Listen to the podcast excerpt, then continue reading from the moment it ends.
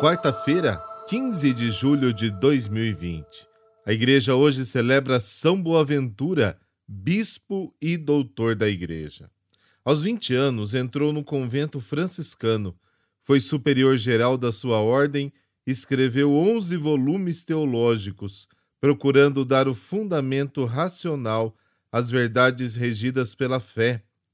Foi bispo encarregado de preparar o Concílio de Lyon em 1273. Morreu no ano seguinte, assistido pelo próprio Papa. Foi canonizado em 1482 e recebeu o honrado título de doutor da Igreja. Continuemos nossa preparação para a festa de Nossa Senhora do Carmo rezando.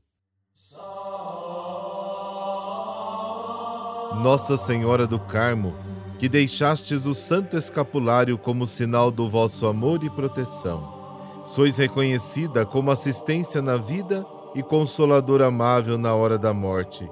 Eu, vosso filho devoto, pronto a vos servir, disposto a vos amar, me apresento a vós e neste momento faço o meu pedido. Nossa Senhora do Carmo, nunca se ouviu dizer que alguém necessitado, tendo recorrido a vós, tenha ficado desamparado. Com confiança, Mãe do Escapulário, intercedei junto ao vosso Filho Jesus Cristo por mim, por aqueles por quem devo rezar sempre e por aqueles que se confiam às minhas orações. Mãe amável, sede-nos propícia e rogai por nós a Deus, para que sejamos dignos das promessas de Cristo. Nossa Senhora do Carmo, rogai por nós. Mãe do Santo Escapulário, rogai por nós. O texto de hoje faz uma reviravolta no Evangelho de Mateus.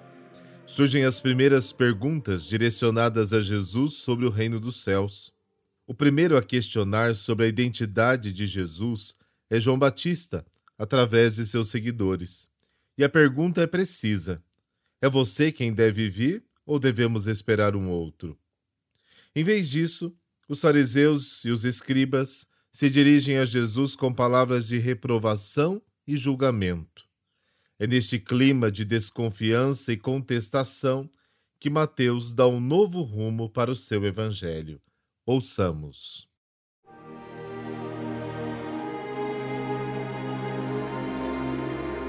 Mateus, capítulo 11, versículos de 25 a 27.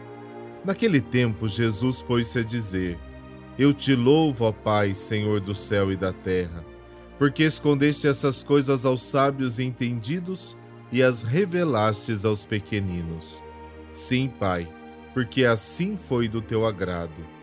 Tudo me foi entregue por meu Pai, e ninguém conhece o Filho senão o Pai, e ninguém conhece o Pai senão o Filho, e aquele a quem o Filho quiser revelar.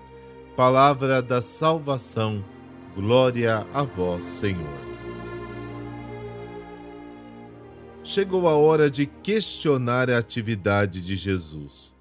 Como interpretar essas obras de Cristo? Como explicar os seus milagres? Estas questões são importantes, porque atingem de cheio Jesus como Messias. Mas a maneira mais eficaz para a conversão é tornar-se pequeno. E Jesus comunica este caminho através de uma oração de gratidão.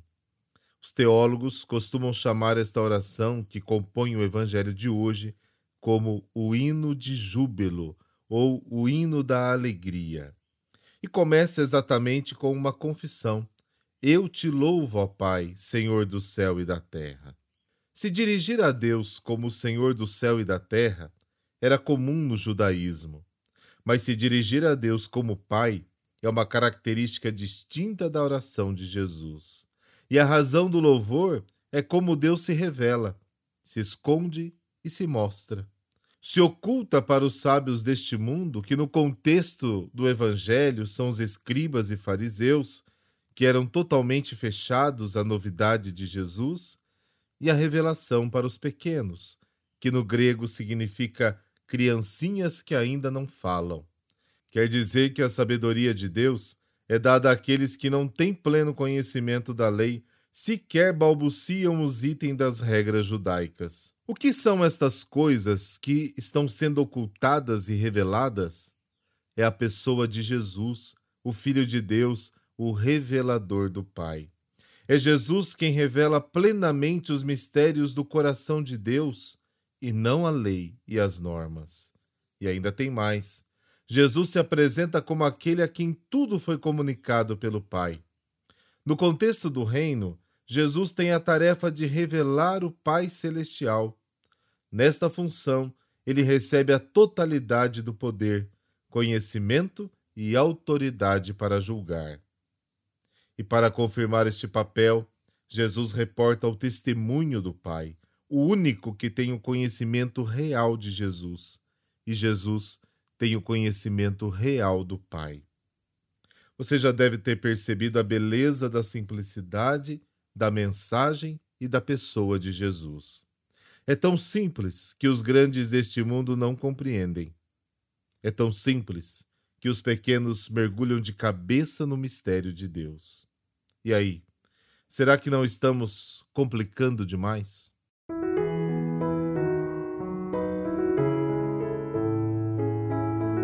Finalizamos o nosso podcast de hoje com uma frase do próprio São Boaventura. Abre aspas.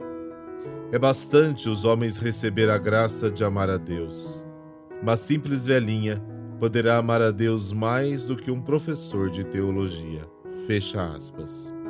Sexta-feira é dia de postar vídeo novo no nosso estudo bíblico lá no YouTube. Na descrição deste vídeo tem o canal para você se inscrever se ainda não se inscreveu. Neste novo vídeo, vamos conhecer um pouco da geografia de Israel, lugar das principais evocações bíblicas.